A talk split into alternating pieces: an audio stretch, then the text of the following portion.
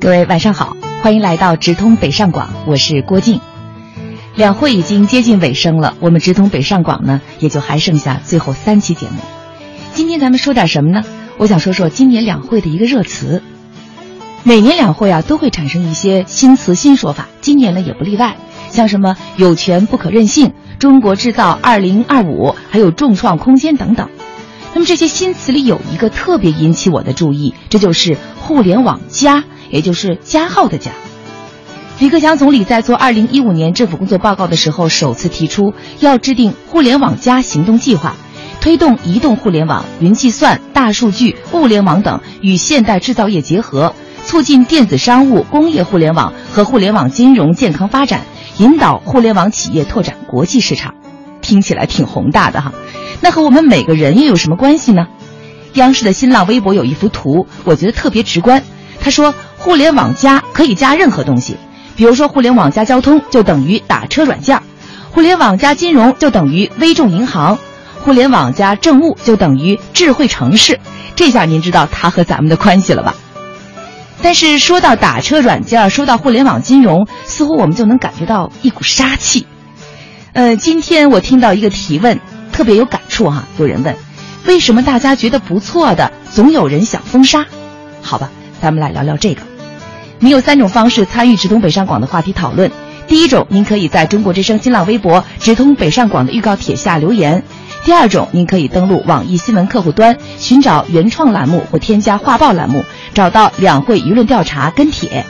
第三种，您还可以下载全球最大的音频平台蜻蜓 FM，在我们节目进行中，通过蜻蜓 FM 新闻频道收听直播，或者呢是在节目结束之后，通过在线点播，随时随地回听直通北上广的完整节目录音和精彩片段。还是一段片花之后，我来请进今天北上广的三位嘉宾。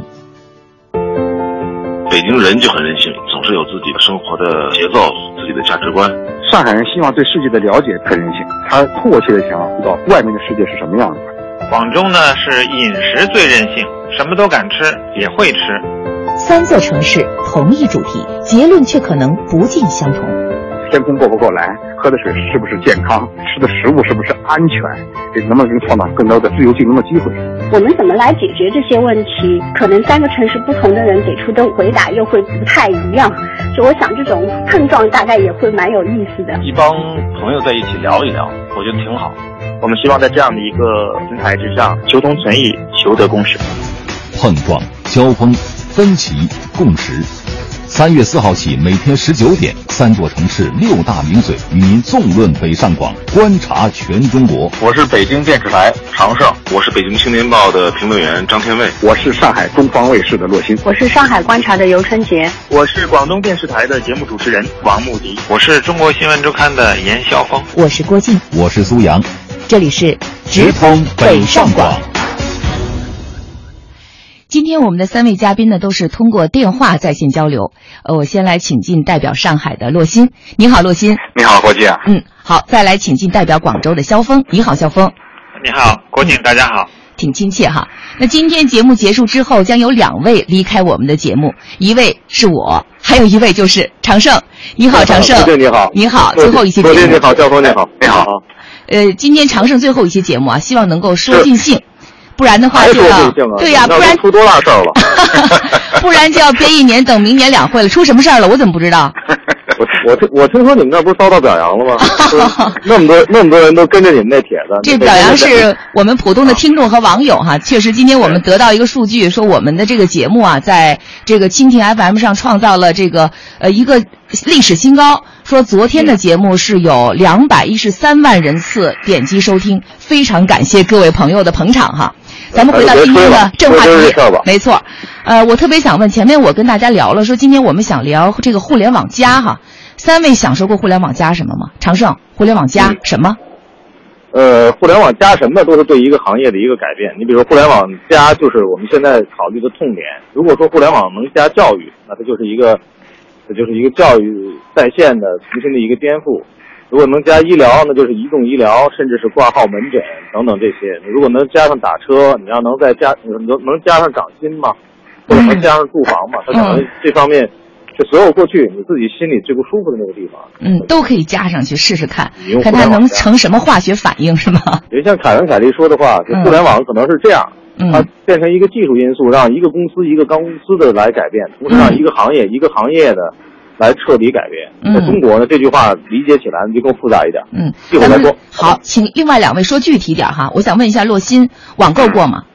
网购过，啊，什么体验？呃，太方便了，太便宜了，嗯，呃，送货拿到货也是太快了。呃 其实因为这跟互联网的这个特征是有关系的。互联网其实最大的一个特征就是去中心、去权威和去中介。嗯，它减少了很多中间的这个流程，它让你能够直接和你的呃服务提供方或者产品提供方可以直接面对面的去沟通。作为电视来说呢，如果你把这个电视节目放在电视屏幕上，比如互联网要加嘛，就咱们就加个这电视了。我们干、本身是干电视的，以前电视呢，其实它中间还有一个类似，我们其实是一个呃，我们中间要有一层，比如说我们的这个赞助方是这个广告商，是吧？我们要通过广告商来做这个节目，而广告商是要看公众收视率的，嗯所以我们其实呢很难直接跟公众作为直接的沟通。但如果这个电视节目放在互联网上，那可就不一样了，你获得是及时的反馈啊。我举个例子吧，最简单就是美国的这个 Netflix，专门它是一个互联网公司，它拍了一个片子叫《纸牌屋》啊。嗯这个《纸牌屋》是呃美国电视有史以来第一个通过互联网公司制作，没有走三大广播电视网的这么一个电视电视剧。嗯这个电视剧据说在美国弄得特别好。对啊，这个大伙儿从剧情设计、角色开始，包括挑选演员，基本上都是众筹来的。关键，它还能够提供观众的及时反馈。嗯就观众的各种信息会使得这个电视剧在第二季或者在哪怕下一季，它就有可能进行修改。嗯这个跟于传统的电视剧制作方式是完全不一样的。对，它不存在收视率作假，也不存在啊对收视率对对购买，对而且万恶的收视率知道了。嗯，呃，问一下肖峰哈，嗯呃，有没有打过用过打车软件？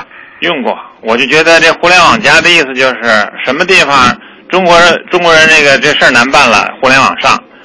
你比如说那个春运，互联网成灵丹妙药了。对啊，这个春运买不到票，得互联网上。当然了，这个还有很多改进的地方。也有人说，这如果把这个我们这一二三六零什么这个这个买车票的这个，如果让淘宝马云干的话，会干得更好，因为他是干直接干这个的啊。嗯然后呢，就是打不着车，对吧？就是中国人现在是说是只能满足六成的乘客，多数都是打不着车的。广州相对好一些，这个供给比较充裕。一到北京就打不着车，嗯那这时候这个这个这个打车互联网上来了。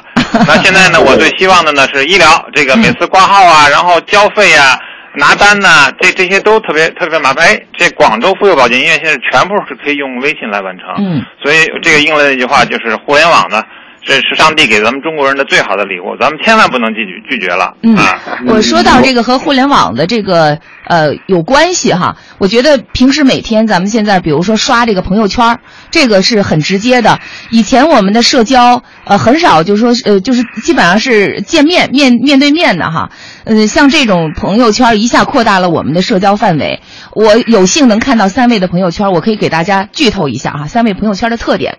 我我第一次跟你们仨说到我的观感哈，那谁说洛鑫你注？意保护隐私啊！洛心，哎、我我一定会注意，我一定会把那最隐私的告诉大家。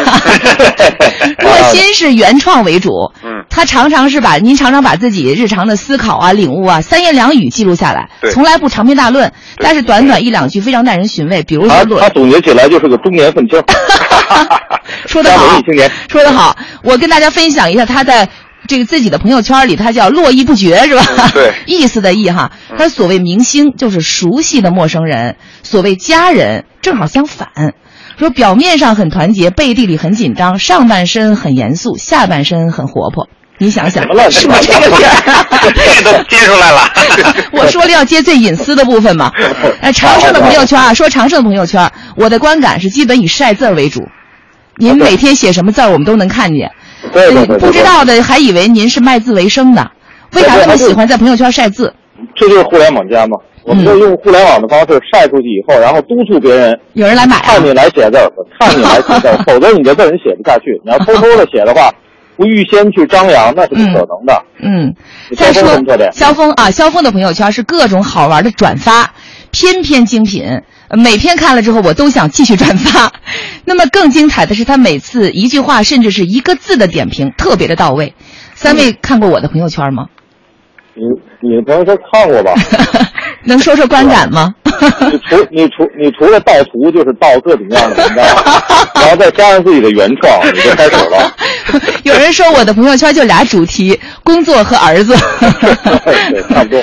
呃，为什么说朋到说到朋友圈？因为我觉得它基本能代表我们每天的所思所想，就像前几年的微博哈。那么这一次呢，我们也是委托北京零点指标信息咨询有限责任公司，对北上广民众的网络生活，尤其是在朋友圈里的生活进行了调查。那现在呢，我就请出零点指标信息咨询有限责任公司的研究员张元来发布相关的调查结果。那么，在本次两个热点话题调查当中，我们从两个角度对普通公众的网络生活进行了调查。首先就是关于微信的使用，在本次调查当中，我们问了这样一个问题：在微信朋友圈中，您最讨厌的行为是什么？答案是发代购或者是微商广告，以及转发未经证实的谣言。这两项以百分之四十四点九的中选率并列微信朋友圈惹人嫌行为排行榜的第一名。同时，受访者对于刷屏、秀恩爱和秀自拍的反感程度也在一成以上。那么分性别来看，男性对朋友圈中各类奇葩行为的容忍度略高于女性，但他们对转发未经证实的谣言的反感度是高于女性的。而一向被代购和微商视为潜在客户的女性，她们对于朋友圈发这种有关代购和微商内容却反而更为的反感。同时，女性对于这种秀恩爱、秀自拍的容忍度也是低于男性的。那么从年龄上看，八零后和九零后他们深受代购所害，所以说他们在朋友圈中最反感的行为就是这类型的广告。而七零后和四十六岁以上的中老年人则最反感朋友圈中泛滥的各种谣言。嗯，不知道三位听明白没有？谢谢张远哈。我总结一下，一个是大家最讨厌的是广告，然后是谣言，这俩是齐头并进，都讨厌哈，排列在头并列第一位。当然，男性更讨厌谣言，女性呢更讨厌广告。我觉得这比较有意思。明明女的更爱买东西，这些广告就是发给我们看的嘛。然后我们还特别讨厌这些广告。关键是看了这些广告买不起，是掏不起的人发这个表示的反感是吗？还有比较有意思，说女性更不能容忍这个秀恩爱和秀自拍。这个我也不理解，因为秀恩爱和秀自拍多半是女性，我没怎么见过男性去秀恩爱和秀自拍。别家的恩爱啊，觉得挺矛盾的哈。呃，三位在朋友圈里最反感什么？肖峰，就是是中国人就要转啊，逼着你转，成灾了这个。长胜呢？嗯，呃，我我没什么讨厌的，我尽量。反正你都不看。我尽量我尽量克制不看，因为我觉得好多耽误时间。耽误时间啊！洛心呢？我最啊，我你刚才说了嘛，这个男性最讨厌这个谣言。我觉得朋友圈当中最让我讨厌的是，其实我跟肖峰是有点像了，就是说。比如是中国人都要转，给你看一个震惊的中国史上以来最搞笑的，或者什么最让你这个气愤的。其实你发现大量的都是这谣言，他希望你引起你注意，最后他专门是下边注明你想买什么东西的话，你给我打电话。嗯，我现在我觉得现在比较糟糕的是，经常老同志的那个朋友圈里老转发这种东西，所以我身边很多年轻的同事悄悄的把长辈们的朋友圈都给屏蔽掉了。呃，其实老同志转的都是几年，都是恨不得十年前的东西，他还当着热热乎的东西给大家看呢。咱们都都是到这个年龄才能知道那些东西吗？那么，没把这话题变老了啊！我是我我是觉得呢，就是刚才肖峰那个话题呢，就已经开了一个特别好的一个头。嗯，就是当你在呃我们现在的线下有各种各样不满的时候，大家期待于一个互联网。嗯，这句话翻译过来之后是什么意思呢？就是之所以我们现在看到有这么多互联网的创新，甚至听到互联网的思维，没有其他的任何生存土壤，嗯，也没有任何其他的重大的人类社会学意义的发现。比如美国没有互联网思维，我们唯一能够理解就是我们线下做的太差了，嗯，以及我们过去在很多领域当中做的太不好了，以至于大家对这个领域当中开始出现不满意的时候，这个领域重新就出现了一个互联网加，嗯，或者出现了一个互联网思维，嗯。就像刚才我们看到的，有诸多去打破垄断，或者打破过去既得利益已经切好蛋糕那一部分的比例，或者去打破过去呢明明能做但是偏不给你做的那样一种傲慢。当把这些都打破的时候，这个互联网加，就大家说哟，真是一个神器。其实不是，就是因为在线上做的比在线下做的到位，就是因为线下做的太差。呃，我来补充一下这个常胜的说法。我五年前见的马云，当时呢也有很多人对他这个支付宝啊，就可能提出过一些疑义。那马云的回答就正好说明长盛这个说法。他说，其实中小企业都想有自己的这个平台，能够去发展。我所做的只是目前很多工商、政府管理部门该做和没有做的事儿。嗯，我完成的是本来应该属于银行该做，但是银行又没有做的事儿。就是我们用了一个新的渠道、新的平台，其实在做我们以前应该做的事情。对，那刚才我原来做的不到位，他重新在做嘛。我们刚才说到朋友圈这些东西，再怎么反感，其实还只是大家感受上的东西。但是你们两位啊，刚才提到，比如说我们用互联网的这种方式来做我们以前没有做到位的事情，到这个时候，当出现新生事物的时候，这时候我们往往面临的争议可能就不只是感受了，而是很可能会被上升到是否违规、是否违法的高度。呃，这里我们就要说到这个打车软件哈。目前一共有三类打车软件，一类是叫出租车的，一类是叫专车的，还有一类呢是拼车。那目前争议比较多的是专车。刚才用常胜的话说，这是我们在做以前我们做的不太好的事情。那比如说在北京打车难，打不着车，那现在我们用这样的一种方式哈，来解决了这个一部分人打车的问题。有很多乘客觉得专车方便，服务好，但是呢，就有部门认为这其中。不少车因为是私家车，所以呢，它属于非法运营。那么过去一年，北京、上海、广州在查处专车上，可以说是三个非常旗帜鲜明的城市，也很引人关注。今年一月，上海的交通执法部门对滴滴专车的运营方小桔科技公司呢开出了第一张罚单，但是小桔公司上海办事处负责人没有去领罚单，人家不接招。然后今年春节前呢，北京的交通执法等多个部门也在首都机场的三号航站楼联合执法查处这个非法营运的车辆。这本来是每年都在做的事儿，但是因为被查处的车辆当中包括热门的专车，结果成为了舆论关注的焦点。那么再来说说这个广州哈，都以为广州很包容。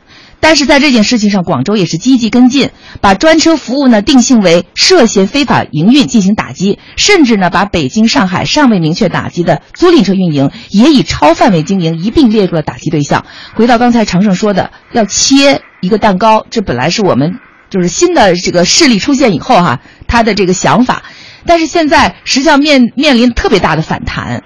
呃，不知道三位有没有对打车软件去年这一年哈遭到封杀？我们专门我们专门做过这个专题，就是专车动了谁的奶酪。嗯，啊，当时呢就引用了一个数据，就是以前曾经这个做这个出租车司机的一个调查的时候，问他这个到底一天挣多少钱？那其中呢有一个就是干活干的比较勤快的，他说我要是干得好的话，一天能挣五百块钱。我说这么多，后来呢就说那不是都是我的，这五百块钱里边有有差不多两百块钱是给油钱。啊，这给三桶油的，然后另外两百块钱呢是给份子钱，我自己拿到手的实际才一百块钱，所以我就说这个实际上这个一百块钱，这个实际上他挣的这份这个养家糊口是非常非常累的。那么现在问题来了，就是原来这个出租车行业里边，它上面还有这么多的这个他要养活的啊，或者是这个这个垄断的这些这些权利他要供着的。现在这个专车来一下就把这个垄断的这可以给铲平了，他完全就是很多出租车一开始啊。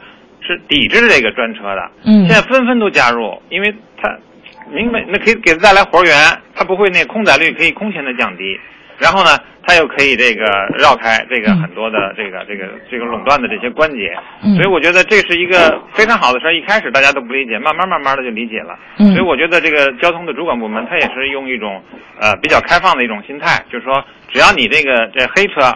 啊，或者是这个没被这个检查的这种这个私家车不要并入，你规范了，就是大家就展开一场博弈，看谁能够胜过谁。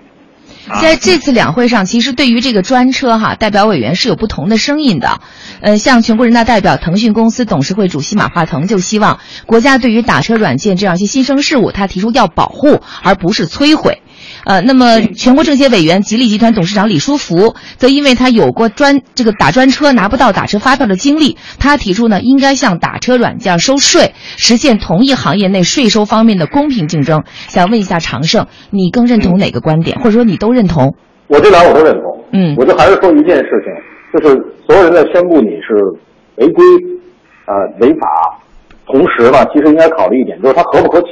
嗯。我们说法呢，本来应该是一个底线，但是现在在很多领域当中呢，其实你知道是不是合情呢，会变成一个特别重要的一个指标。我们再简单一点说，就是你对一个东西如果说不满意的话，那总得有一个解决的方法。就说我现在已经饿着肚子，饿的不行了，然后说我现在这个这个需要从门里出去吃饭，我说不行，不许走这门。那好吧，那我就不走这门，那你得给我留一窗户吧。那如果说到最后说你不许走这门，同时没有窗户，这事儿就不合理了。原则我觉得问题在这儿，而不在别的其他的地方。所以说，当你去叫停的时候，你就总得给大家一个选择，说你不能做这个，不能做这个没有执照的和非法的和有这种公共危险和其他这个责任分担的这种东西。那好，那你给我一个合适的呀，嗯，合适我愿意选，甚至比那个非法的我还愿意多付费，还能给我发票，我愿意选呀。我没得选，那你说我怎么办？说我不能吃脏东西，那你给我个东西吃好不好？嗯，其实对专车啊，还真不是所有人都跟咱们一样，就是好像我刚听出来，大家还是比较支持的哈，我也支持。但是在北京啊，我们的中国传媒大学同学走上街头采访的时候，也听到了质疑的声音，咱们来听一下两方的声音，好不好？我是中国传媒大学的学生姬培磊，我现在在北京朝阳区大望路的万达广场。我今天调查的问题是，您是否支持查处私家车运营的专车？我觉得还是比较支持的。我支持，因为没有牌照管理就会混乱。我觉得应该取缔。那它这相当于就是一黑车嘛，只不过把黑车聚在一起合法化了，感觉。应该支持，可能安全性不太高吧。可能政府采取某种行为，肯定有他自己道理，肯定是多方面考虑的吧。我就听电视收音机里说过打滴滴打车，大家都不知道那专车证怎么用。我觉得查处不用这么程度大的一个词吧，可以，我觉得可以规范呢，规范这个市场会更好一些。不支持吧。我感觉只要方便就好。我觉得现在挺好的，司机服务什么都挺好的。不用支持吧，有人还需要这些。不支持啊，因为政府应该首先是满足用户的这个需求啊，不应该去什么打压他，应该支持啊、扶持啊，或者出台一些政策去那个规范他才对啊。嗯，这是北京公众的看法哈。那么北上广的民众对专车的接受程度到底有多高？呃，大家对专车普遍的看法又是怎么样的呢？我们继续请出张元。嗯，好的。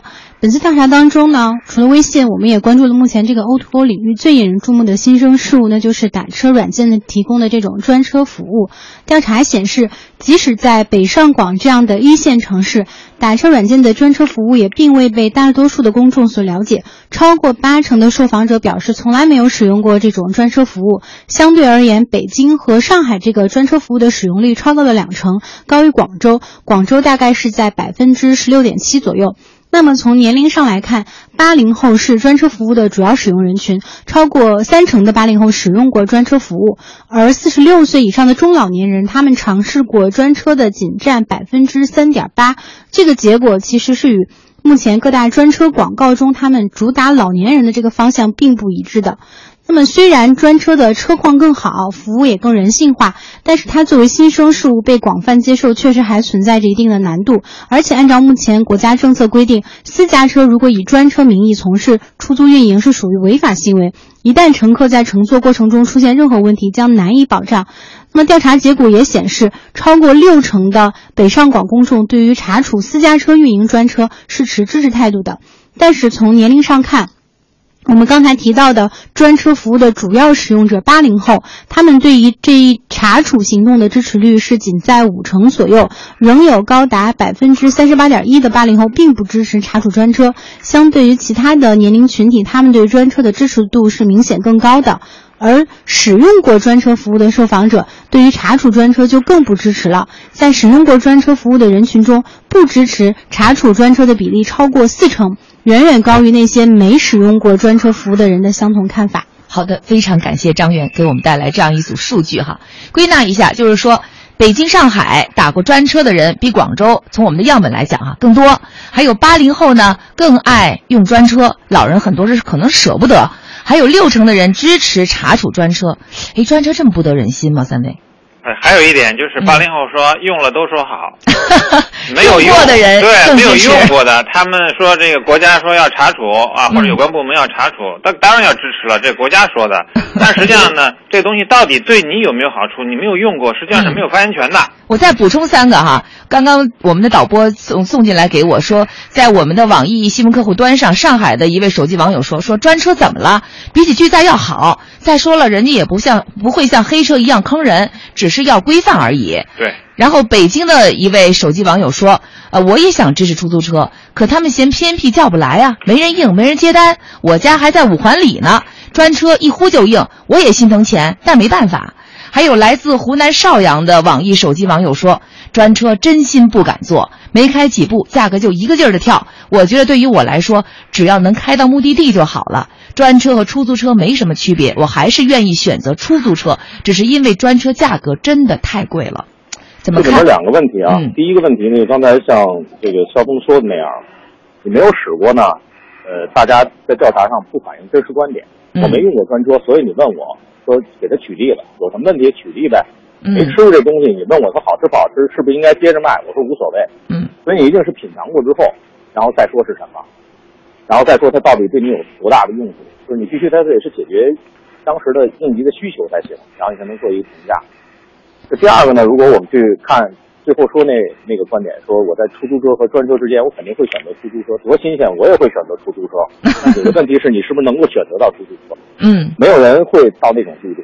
嗯我说这个比例毕竟是少的，在出租车和专车都能选择的情况底下，我还选择专车，那天一定心情不错，可能是做这种选择。其他的时间不会，它是因为你没得可选。其实专车服务它相当于叫约租这个出租汽车，在国外很多城市，这个约租出租汽车其实是很普遍的。呃，说纽约有约租，这个预约租车是三万将近四万辆，是普通出租车的三倍。伦敦它只能约租，只能约租，有些只能约租，效率更高是吗是存在。嗯，呃，他因为他没法在城里跑来跑去，嗯嗯，这个他也堵车，然后呢，他也找不到他自己的用户，然后不能随便停，所以说很多车基本都约租来出现的。嗯，现在对这个呃封杀专车也很主要的是觉得它可能安全上有问题哈。呃，那么现在比较有意思的是广州，广州据说已经通过听证会，准备要这个政府投放两千九百五十万辆约租车来满足市场需求。嗯，肖峰看好多少辆？三两千九百五十辆。我觉得这是这个方、这个方向是对的，但是如果要是由政府他自己去亲自官方约租车，嗯、这个恐怕就成了问题。嗯，所以我就觉得就觉得这个这个实际上广州这个事儿啊，这个在台台北早就这么做了。台北呢、嗯、以前也是面临咱们这一样的困境。然后呢，台北这个新上任的这个市长，这这这个柯叔哈叫，嗯，这柯叔呢就是上来以后三板斧，第一板斧就是就是怎么样去这个治理这个出租车。他第一呢，他是说是先在台北市呢先建五千个这个这个这个这个上下车的这个招租点儿，因为这个出租车最大的问题是我不知道到哪去揽客，然后客人不知道到哪去揽出租车。那现在你等于是这个大家邀约这个地方，咱们弄上五千个，遍布这个台北的各个角落，这是他第一个事儿。第二个事儿呢，就是所有的出租车也好，专车也好。都可以纳入到一个叫公共的这个服务平台，就是它这个服务体系啊，相当于我们这个滴滴和快滴的那个后边后台那套服务体系，它就纳入到市政府，市政府这边它扶持很多，当然不是市政府自己做了，它扶持这些这个这个平台，这平台呢谁做得好，这个出租车也好，专车也好，它就加入谁。而且呢，他说这个台北因为是国际化城市，很多什么日本的，还有这个欧美的这些客人来，语言听不懂，那个。那个服务服务总台那里，他可以现场给你翻译，他因为他是可以那个传到那边去的嘛，还可以给你翻译那个翻译成什么这个这个这个到哪到哪儿，嗯，所以他已经是很发达了。他这个最后的一个结果实际上告诉我们什么呢？就是实际上是殊途同归的，嗯，就不管是你现在滴滴快滴，你作为一个对立面，你出现作为鲶鱼出现，你还是说出租车公司是作为垄断行业在维护我的利润这个利益。最后竞争的结果是殊途同归，就大家实际上都在做的是同一件事儿。就是你其实官方约租车也可以来，也可以做，你也可以约租，对吧？嗯。然后那个或者专车，如果它一旦规范了，然后年检呐，然后每个人的健康所有的这些检验也够了，它也就是出租车，对不对？嗯。它也可以去去分着别更，对不对？它它这个话题上面的核心在哪儿呢？就是所有人不管你做什么，他是在解决问题。嗯。像我们看到有些城市呢，之所以说往下推进的话呢，它是在解决问题，它不是说我在禁止。就还是那句话，我不许你吃脏东西。洛钦半天没说话了哈。嗯，我一直在听二位，我觉得说的都特别有道理。嗯我觉得我再插进去任何一个都是得多余。因为但是呢，我自己呢有一个想法赶紧说。呃，其实呢，这个出租车啊，这个问题啊，它其实牵扯到三方面这个关系。一个呢就是出租车管理公公司，一个是普通出租车，还是目前没有被纳入到这个出租车管理范畴的所谓的叫专车。嗯。人们之所以对专车有点意见呢，不是因为。对专车是有意见，是对普通出租车其实包括它的管理方是有意见，因为它车辆少是吧？服务可能又不能跟得上。但是呢，他们认为这是专车导致这个公司出了问题，或者导致这根本不是那么回事。现在我们其实是真正你建一个好的这服务平台，如果把这个专车能够纳入到好的服务平台，这个服务平台前提啊，它要远离权力。它不能够获得垄断权利。现在关键出租车公司呢，他是获得这垄断权利，他其实挤压的是谁的这个利益呢？挤压的第一，第一有出租车司机的利益，又挤压了这个乘客的利益，所以双方对他这都有意见。那么现在出了一个这个专车呢，哎，我稍微有一点价格，呃，好像跟出租车不太一样，但是我能搞找到更好的服务。但是这个问题啊，我我认为对专车最有意见的不是这普通市民，嗯是出租车公司是有意见。对，当然也有一部分出租车司机也会把他们挣不着钱，也会怪罪给这个专车，这都是泄愤，这都是没有任何道理的泄泄愤。嗯，那么其实呢，我们也我昨天已经谈到这个问题，是吧？出租车是一个对针对不特定人群所提供的一个服务，那么专车呢，其实它对一些特定人群提供的服务，那么这个特定是指的什么地方？就是它的价格会稍微高一点。那么这其实也是一个出租车的一个多元化服务当中，它必须得有这样的这这层级。但是我们不能因为这个问题就导致了我们哦这专车不对啊，专车不好。我我也跟你说，现在出租车这个随街打打车这个情况，北北上广都有这个问题。我认为都是天然就是对资源的浪费。我跟你说，我十年前去日本，我就发现日本就从来没有人在街上去打车，为什么？几乎日本的很多城市都需要是提前打电话预约服务的。那么无无论是这个滴滴打车、快滴啊什么之类的，其实它只不过把原来电话预约变成了这个互联网预约。相比之下，双方都是一个比较节省时间、节省成本的办法。那你为什么不去推广呢？那么现在专车有没有问题？当然是有问题。刚才我听到有些地方说它会有这安全问题。那好，我举个例子，我今天在外滩上这遛弯儿啊，突然间这个在外滩上突然邦当上面掉了一个这个呃砖头，把我头给砸破了。它是个小概率事件，对于一个人口已经拥有两两千几百万人口的这个北上广来说，这样的事件是小概率。有没有问题？那你应该找这个施工单位是吧？但是公共政策不能因为我头被砸了就出台一政策，以后北上广三个城市所有的老百姓出门都得戴钢盔。嗯，你不能因为一个小概率事件，你就整个就压呃压制了一个本身可以便民的一个创新。你可以把创新。呃，带到到一个大的这个服务体系当中去，能不能降低交易成本，改革出租车这个中介管理方，这是你应该去考虑的，而不是说彻底把这个东西就给它抹了，专车就没用，专车就呃本身就带安全性违呃违规就不让出来了。嗯，我认为这是不对的。嗯，我觉得洛鑫说的特别好呢，是在哪儿呢？你注意这里面有两个关键词，第一个关键词呢是在于这这反对的对立面到底是谁？对，这个上面呢是有很多是已经是垄断，我们叫既得利益。嗯，不光是既得利益，还是垄断。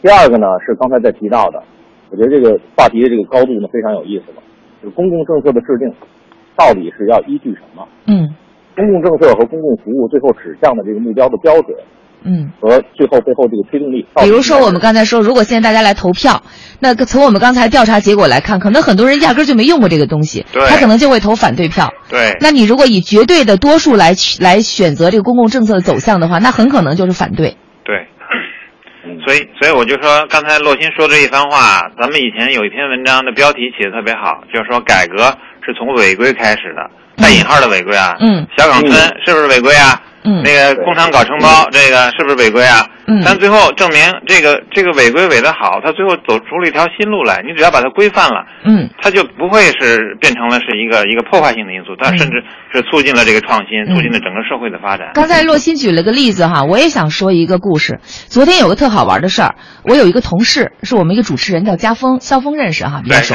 昨天晚上一块儿的。啊，是吧？昨天一块儿还上了节目。对。昨天下下下午啊，家峰突然有了一个创意，他准备开发一个软件叫滴滴主持。嗯。他说主播太少，必须开发滴滴主持了，需要主持人了，就打开手机摁下。我要主播，然后立即向中央台周边小区和写字楼发送需求，主持人抢单，可以选择一级播音员、二级播音员、主任播音员、播音指导，两证齐全或一证没有，价格不一。然后呢，播完付费，播完以后还可以评价。付费就不对，你应该是选择。对，广告你要多少钱是票价是吧？对，百分之就行了。贴的。对，然后说完了以后啊，播完之后你还可以给他评价，说是否参与了选题，是否承担了编稿，是否帮忙点餐，是否下楼接人，主持的时候是不是打过磕巴，是否能照顾搭档，是否主动能给观察员递话等等等等。哎，说这样每一个人都能成为主持人。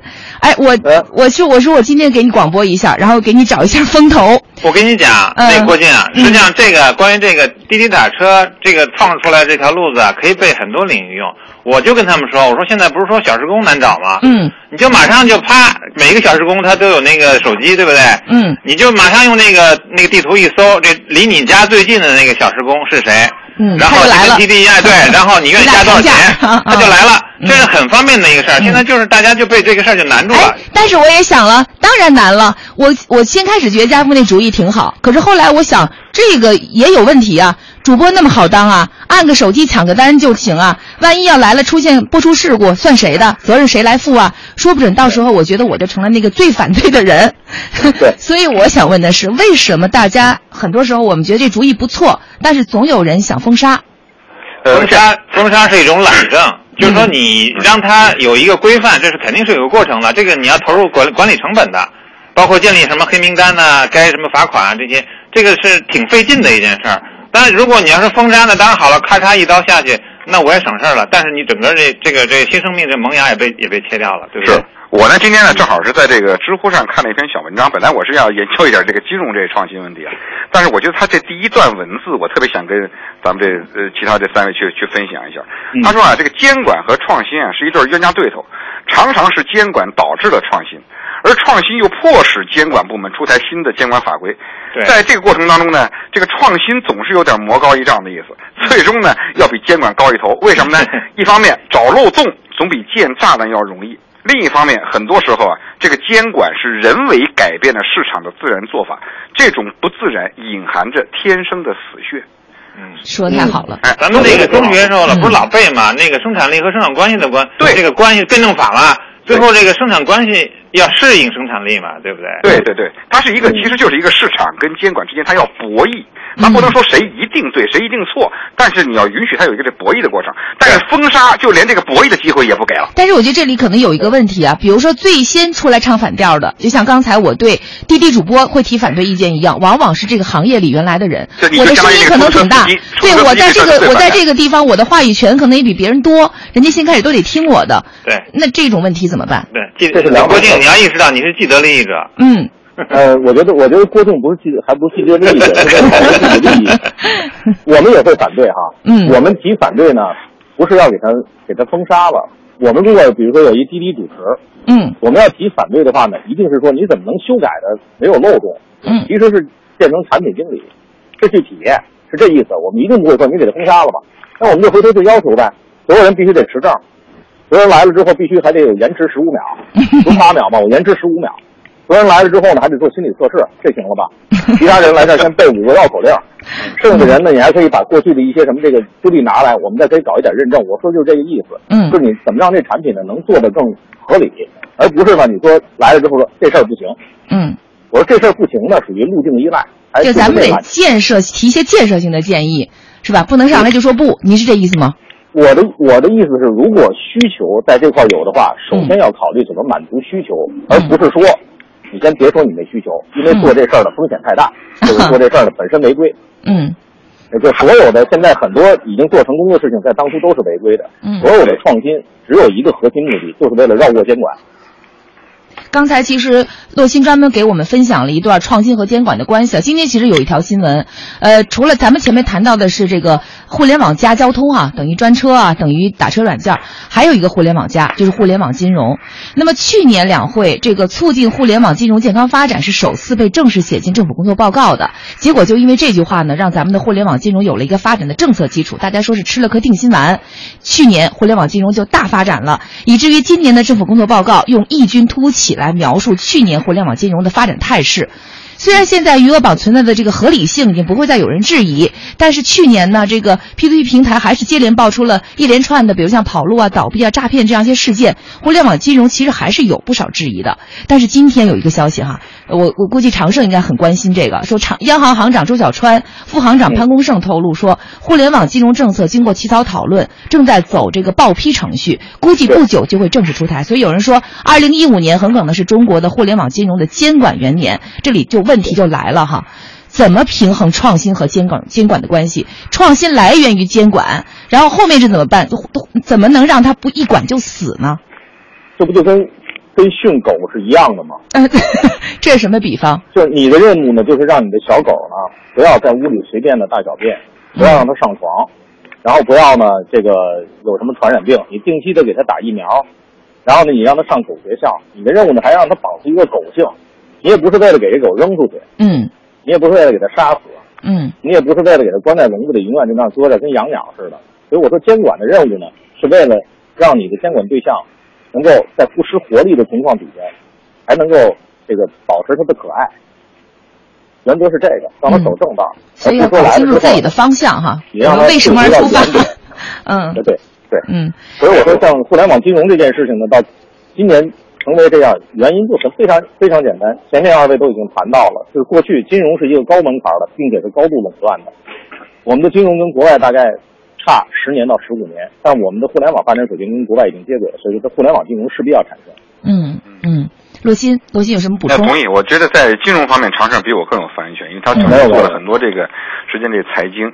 我刚才你们说吧，这个说这创创新也许就是犯规啊，这其实原来这篇文章就是我写的。嗯所以我个人认为呢，这当然金融呢，金融家是最聪明的，他永远会想各种方式去绕开监管。嗯，但是他绕开监管最大的这个可能性，确实存在巨大的这风险，而且金融一旦出现风险的话，有可能是导致很多人就将受到利益的受损，它跟真正跟打一个车还不太一样，是吧？嗯。所以呢，当然需要根据这个金融的变化来不断的来进行这个呃加大这个篱笆，但是这不是让金融就此就放弃这种创新的这可能性的一个理由，嗯，是吧？所以我我这想问想问洛鑫一个问题哈，我们谈到创新，谈到监管，你觉得这里是不是存在一个问题，就是怎么样能够在创新的同时，鼓励创新的同时，我们总是口上说鼓励创新哈，但是可能我们实际做的可能又不太一样，我们心里又有别的想法，怎么样能够同步改造政府部门这种怕担责任的传统管制思维？这倒是，这这目前还真是你你这郭靖算点到这个最最根本处了。就目前大部分这个政府的官员呢，总是一个叫怕担责任，因为怕担责任，所以他天然的一个做法就是把什么门给他关上，不让你这个做了。那么如果要是这样做的话呢，我我自己个人认为呢，首先要改变这个政府的思维，就是说允许他一部分人允许在政策的这个边际线上做一点事，但是不要轻易的喊停。我们要对政府喊停的权利来加以限制。嗯，就即便是喊停，也需要有充分的博弈。比如说，你地方人大是吧？是不是能够参与到这个问题上这个讨论？嗯，你这个声音没有，只是靠政府行政部门咣当给拦一下。昨天我们也谈到立法法的问题，你凭什么出一个红头文件就给你毙了，是吧？这个是不行的，对权力进行制约。第二呢，就是引进更多竞争者。其实很多创新呢，你看我们一方面是在在监管的起作用，其实你有没有发现，一个商店在卖一个东西，它那个价格多少不是靠那个监管给你定的这个指导价，它的价格定价或者它的服务能不能提供的好，是在于它是不是有一个竞争者。嗯，它往往它这个价格是由它这个另外一个出价者来决定的。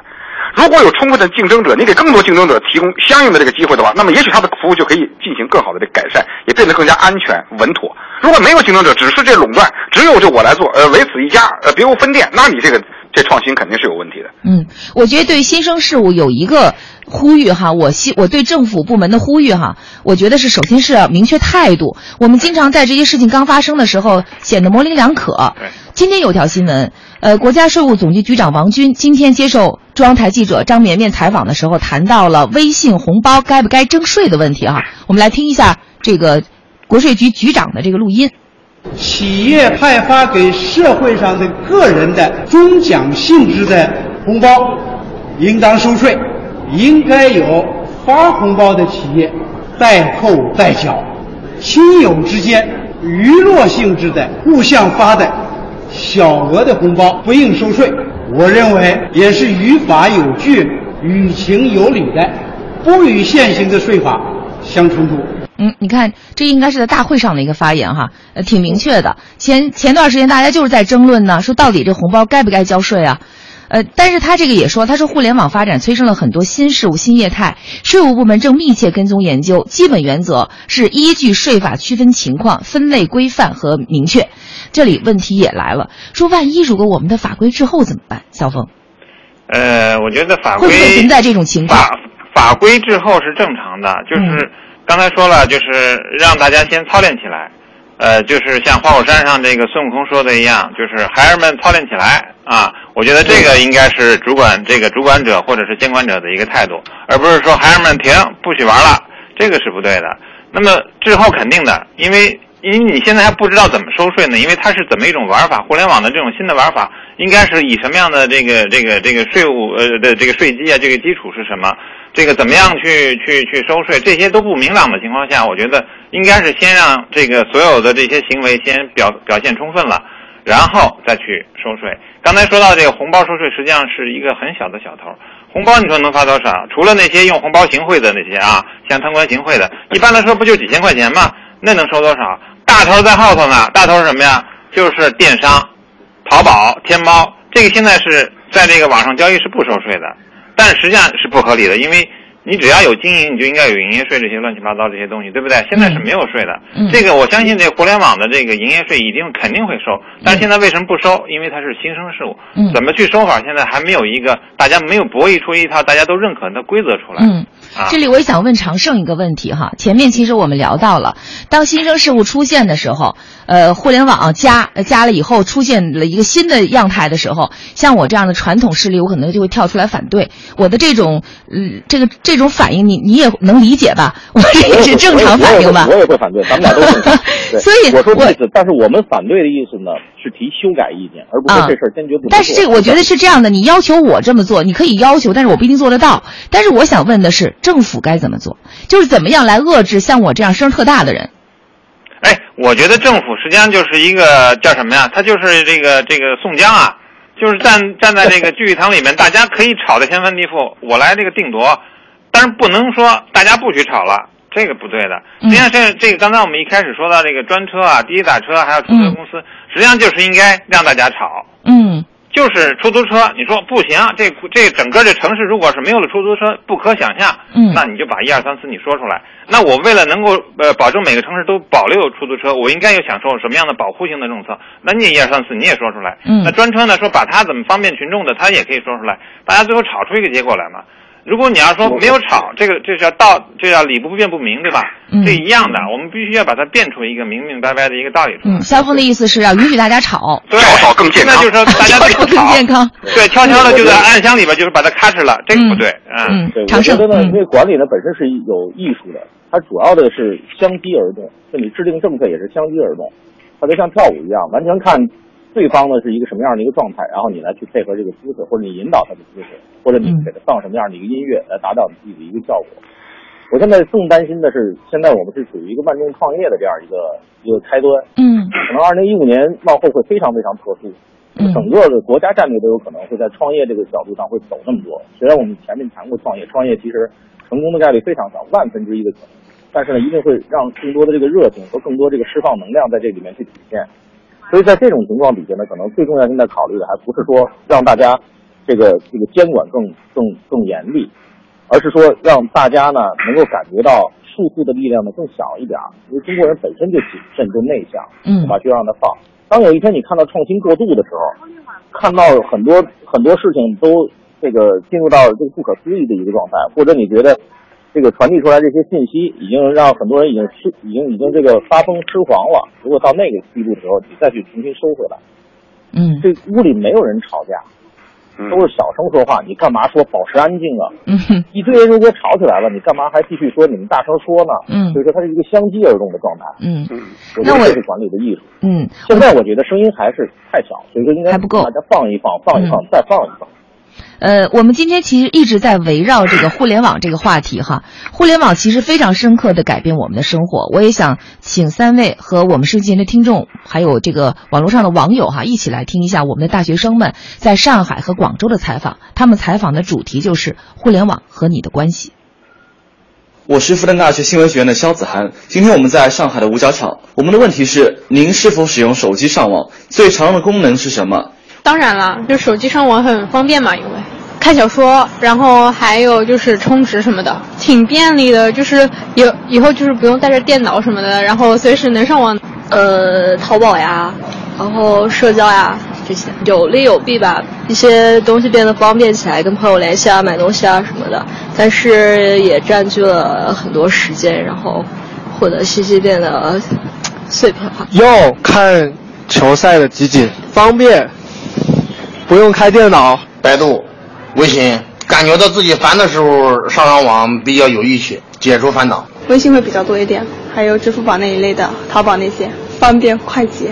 啊，会的，查看一些朋友圈啊，查一些资料啊。平时看看那个新闻什么的，这个我们已经不行了，那就是不上网嘛，不会这个，就看看那个内容，不会聊天。改变嘛是信息量多呀。导航常用的多，然后其他的也就是查个东西之类的，看下新闻，比较方便一点吧，哪儿都能查呗。各种类型的购物软件，让我的颈椎病变得更严重了。我是中山大学的冯国炳，我现在在广州大学城。今天我的问题是：如果离开移动网络，会给您的生活带来什么变化？我觉得生活不堪设想，没有太大影响吧，就是娱乐性会差一点。与世隔绝的那一种感觉，好像就是被囚禁在一个很很狭小的圈子。嗯，对。生活节奏慢一点了，没什么变化。因为现在有了手机，都是在手机上看新闻，都不在电视看新闻了嘛。所以移动网络是很重要的。那肯定很无聊了。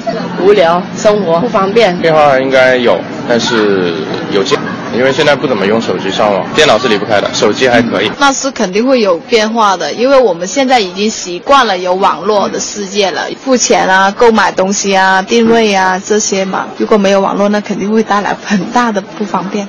就像 QQ 这些，还有微信这些，都都没法用了嘛。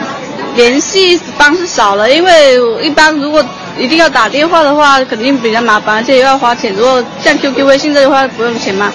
就是全部颠覆了我现在的生活，还有那个平时跟家人、跟朋友那聊天都是用 WeChat 啊。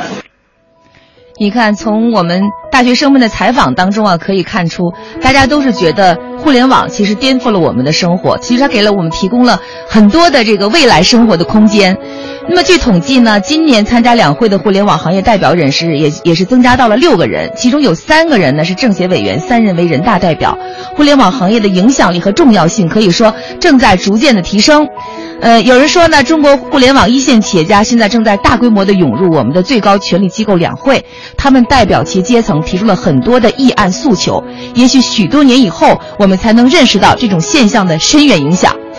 非常感谢三位今天参与我们的节目哈，我代表今天的责任编辑白杰哥、导播温超，感谢三位的参与。三位是不是也觉得互联网改变你们的生活呢？谢谢。啊，也感谢我们各位听众的这个网友的收听哈。明晚七点，我们继续直通北上广。明晚话题：城管该扩权还是该取消？主持苏阳。今天是长盛的最后一期节目了，再见。咱们得说再见，明年再见了。明年再见。再见。明天明天肖峰还会出现哈。对，这个虽然不做这节目了，一定要收听我们的节目啊。没问题，没问题。呃，洛鑫应该是还有一期节目对吗？对，还有一期节目。啊，我们的听众还是和网友还可以在节目当中见到肖峰和洛鑫两位。好，再见，听众朋友。好，再见，再见，谢谢各位。再见。